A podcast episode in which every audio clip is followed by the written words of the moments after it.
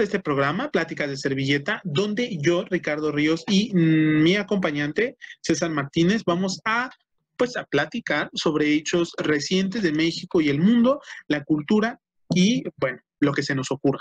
¿Cómo estás, César? Muy bien, muy bien, Ricardo. Agradecido con el de arriba por esta segunda temporada.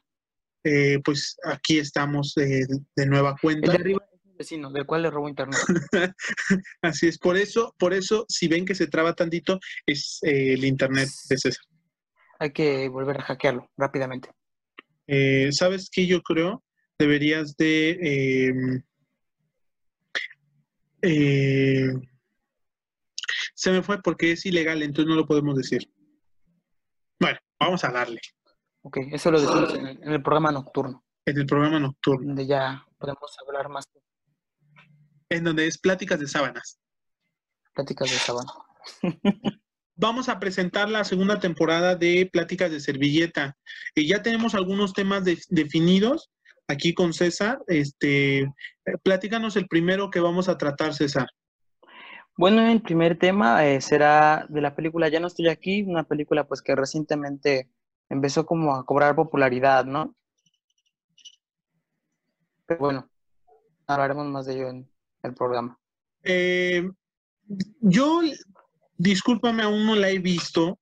La verdad es que me la recomendaste el fin de semana y justamente platicábamos de esto y la incluimos dentro de la lista de las cosas por ver porque eh, Guillermo del Toro hizo mención de ella en un tuit y ya hemos platicado en algún momento de, así brevemente, de, cómo él estudia las películas.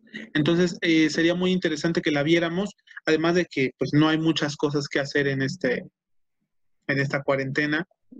Y esta casi noventena. Eh, casi, noventena, ¿eh? Ya esto duró más que, que, que, estamos... Más que cualquier relación seria que haya tenido Ricardo. estamos así, así voy a em, emitir ese, voy a, batear ese comentario.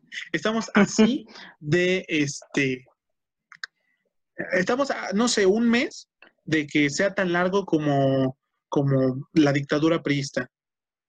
Claro. Nada, nada. Y respecto al otro, no voy a caer en provocaciones que César esté realizando, sobre todo para dañar mi imagen pública y mediática.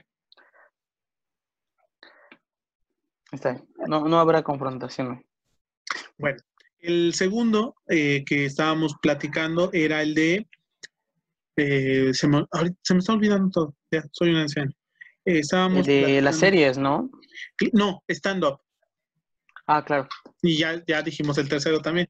Entonces, el segundo va a ser sobre stand-up.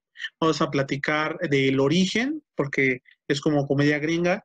Este, más o menos cuál es la línea o la historia en México de esto y por qué actualmente está tan en boga, hacia dónde va, porque es toda una industria, además.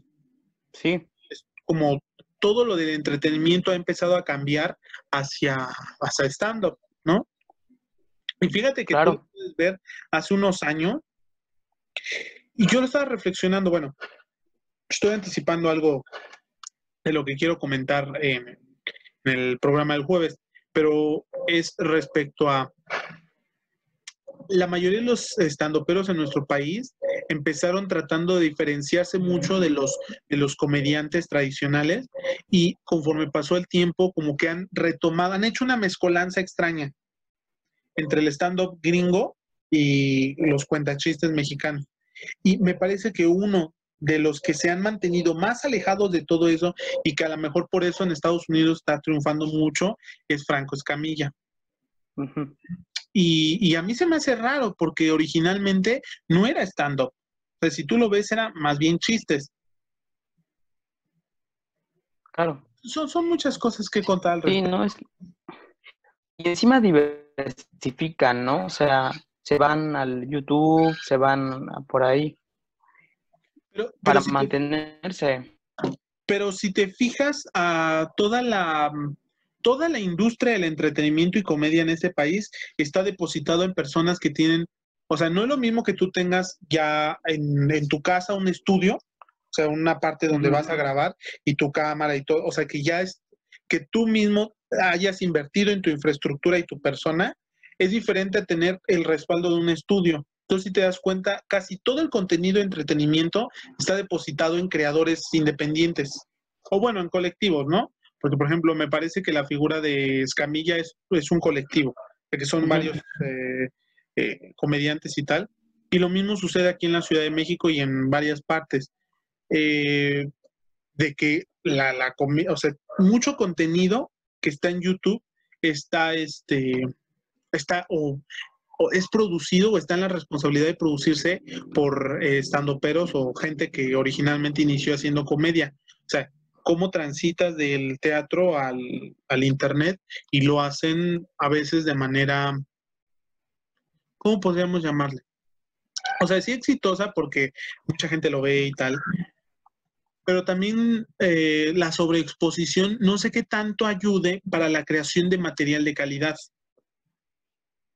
Eh, porque, porque además te explota, ¿no? Es como si tuvieras que hacer una historia novelada cada cada tres o seis, eh, no sé, cada tres meses o cada seis meses, dos veces por año hacerte este, una hora de, de contenido que sea de calidad y todo el tiempo estar tirando gigs y beats por ahí y, este, y llevar redes, llevar muchas cosas.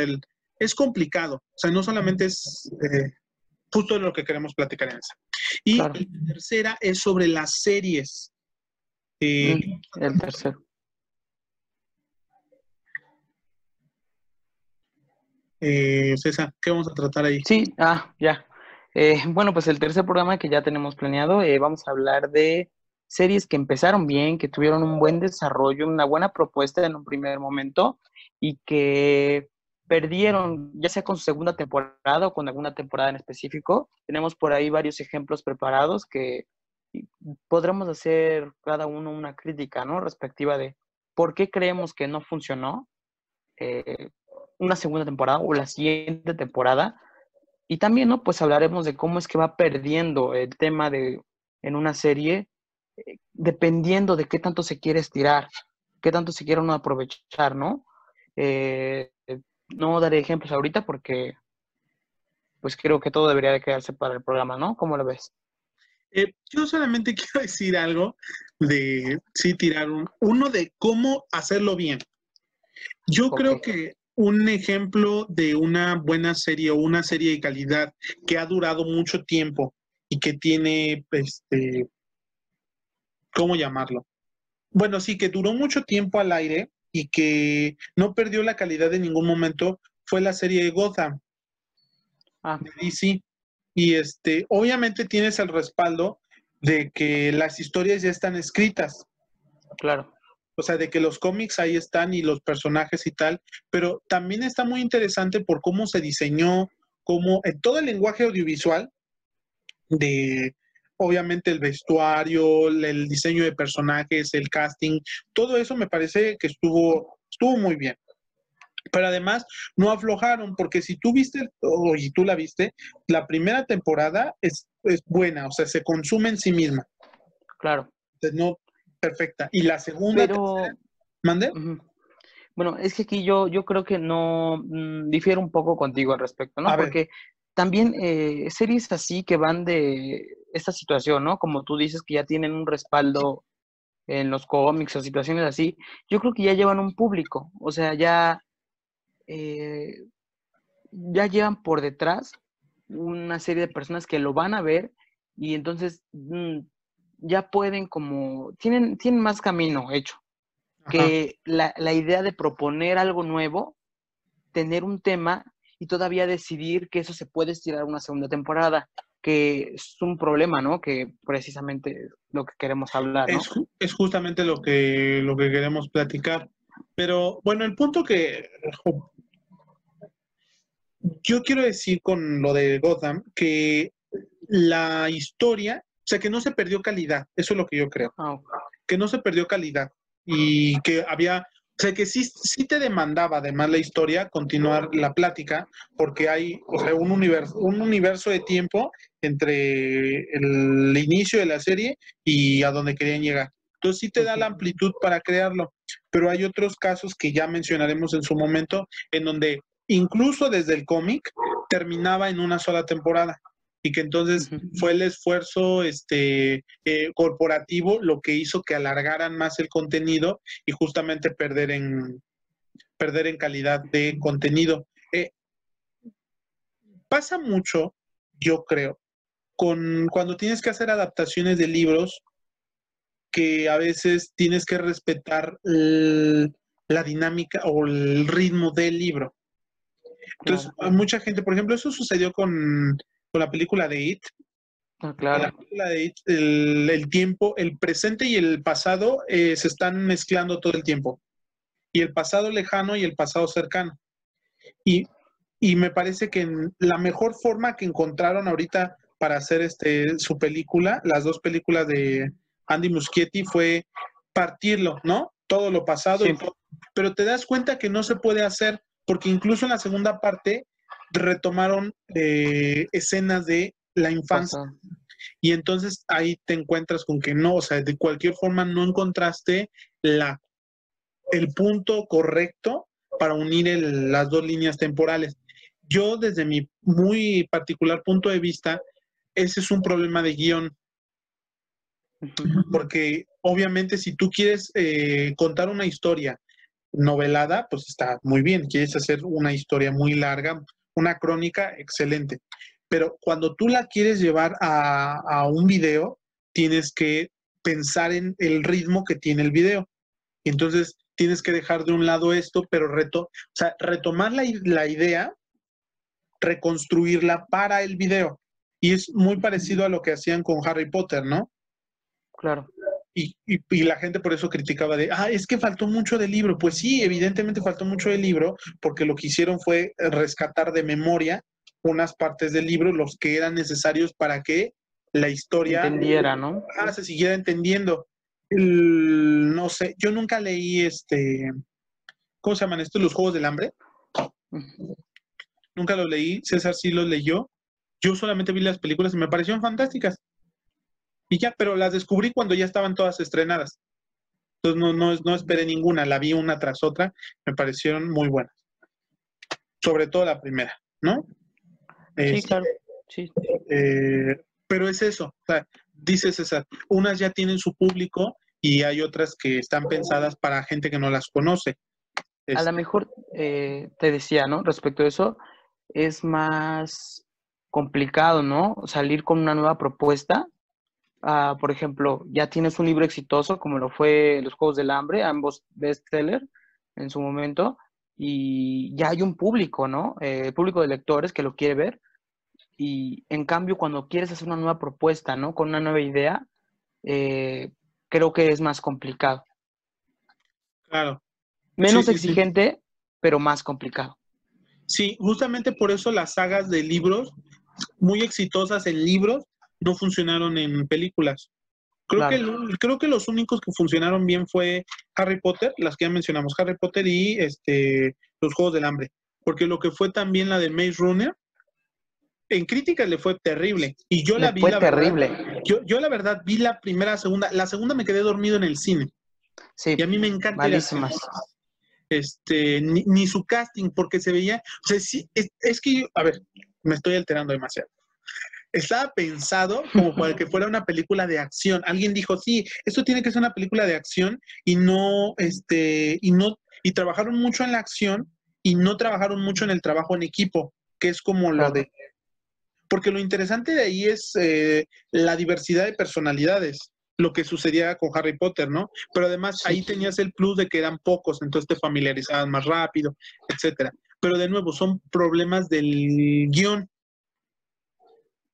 por supuesto, ¿no? De la incorrecta adaptación, ¿no? Sí, porque tú en el libro, para llenar 300 páginas, tienes que inventarte mil personajes y llenar Mil historias. Y mil historias. Entonces te tienes que quedar con una para la película, para el guion. Claro. Entonces, bueno, eso es lo que... A mí me llama mucho la atención del niño que yo decía, se tarda mucho en sacar una película y una película, pero a ver, ¿cuánto dura una película? Pues no sé, una hora, más, mínimo una hora.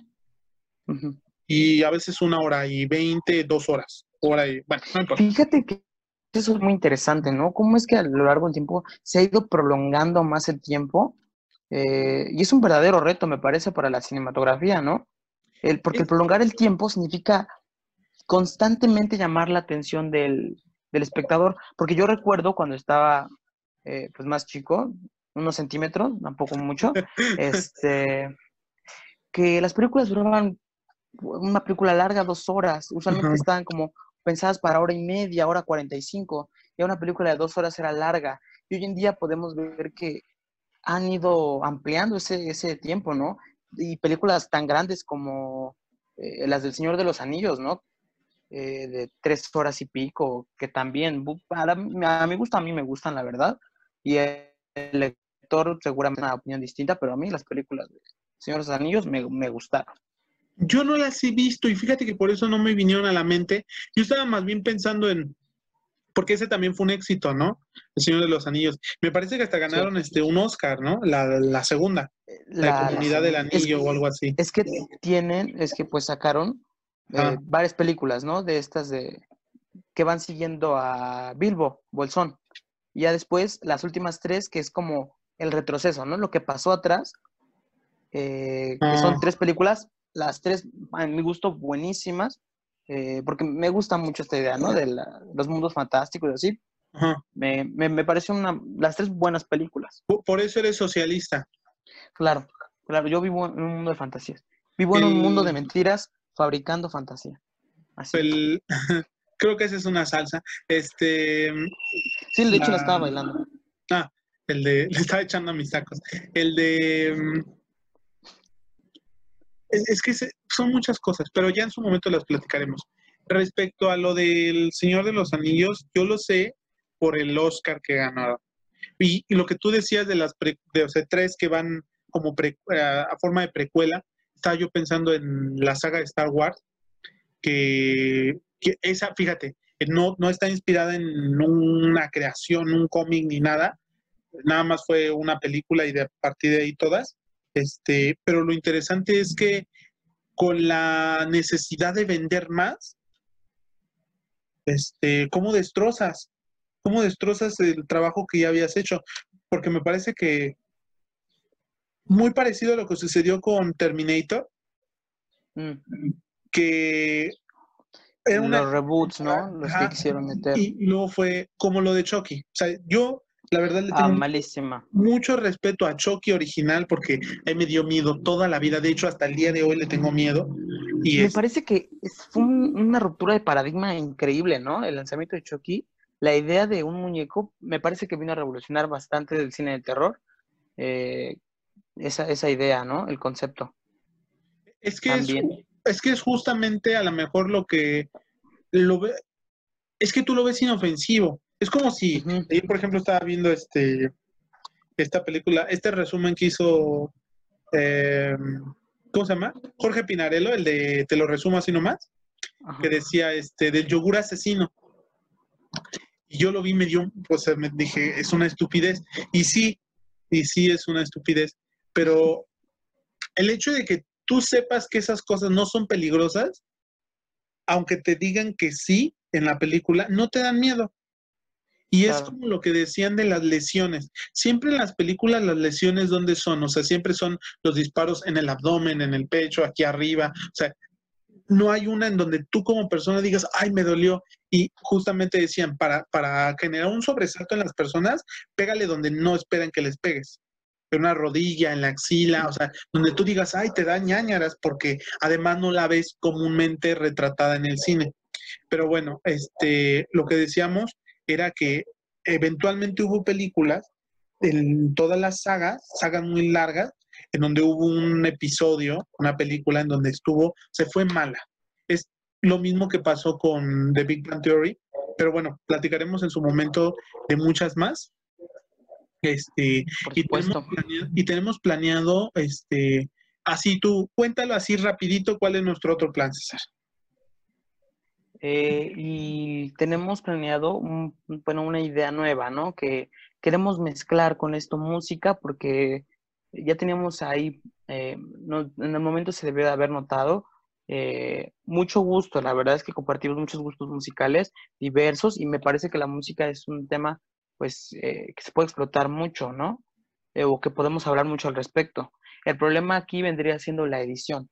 ¿no? Eh, que tenemos, porque como ustedes saben, eh, nosotros somos estudiantes de Derecho, de audio, pues no conocemos más que, pues no sé, lo que escuchamos, ¿no?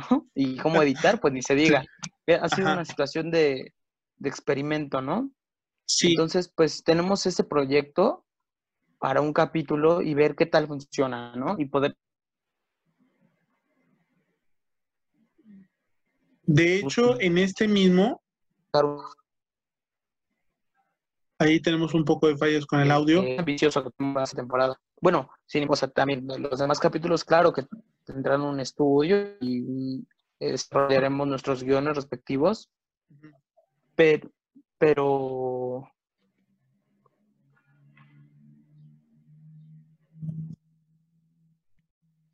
Ahí de nuevo se nos fue el audio.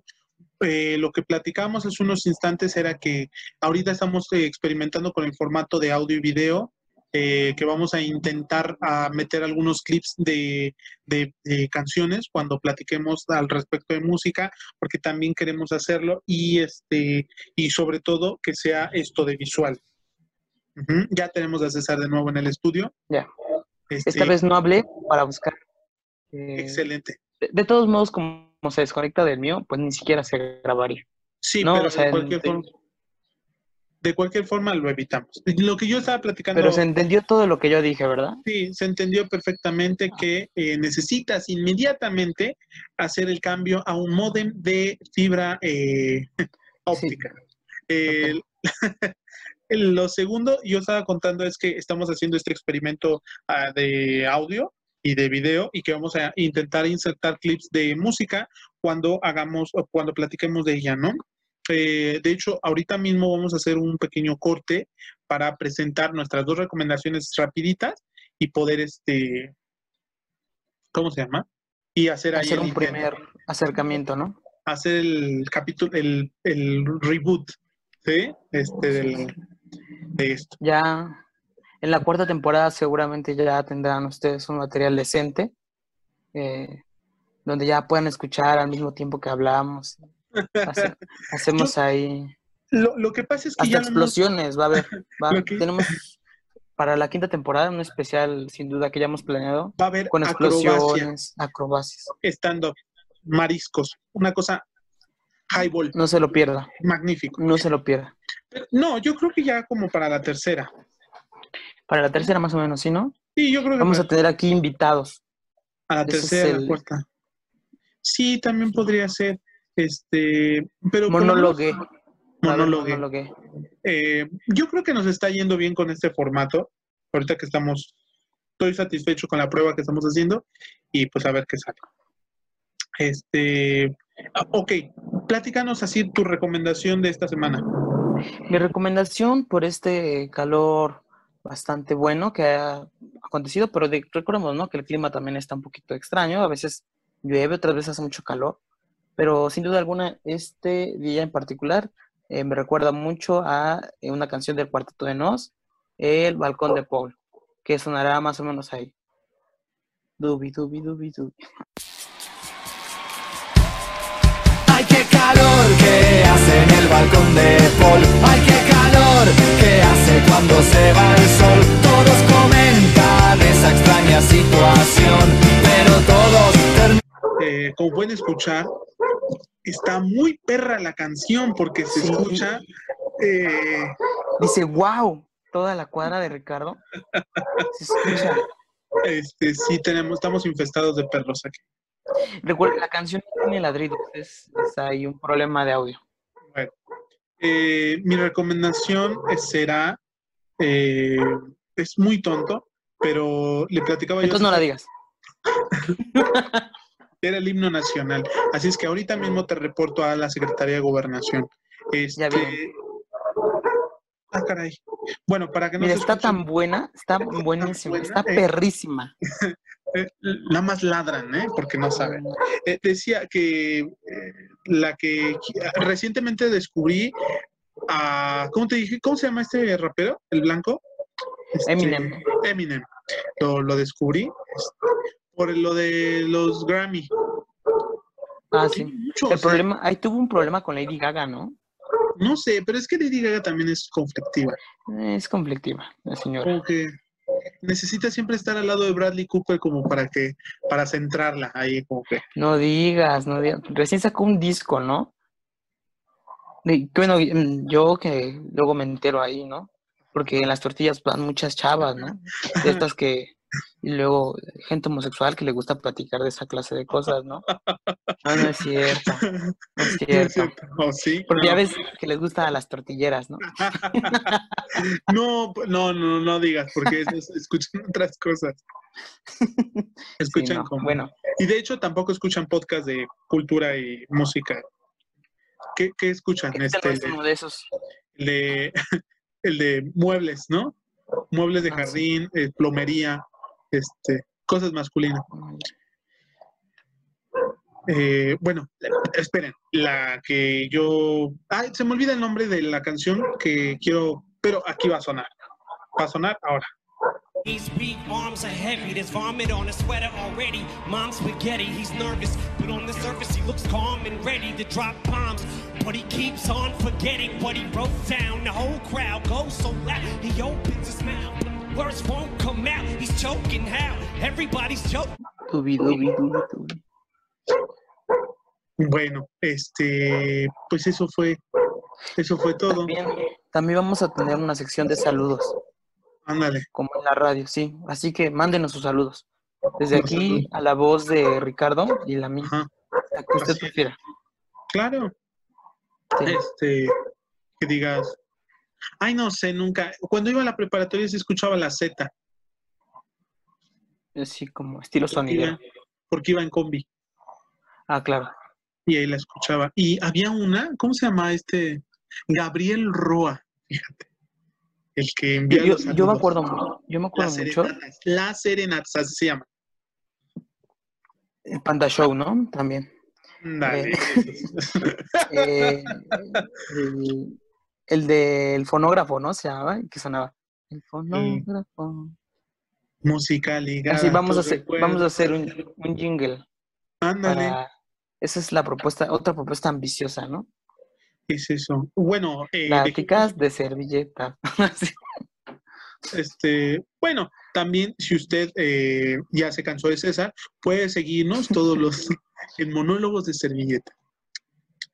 Este, estuve así, estuve así, estuve así, estuve así. Nada más me detuvo mi flojera de empezar a grabar solo.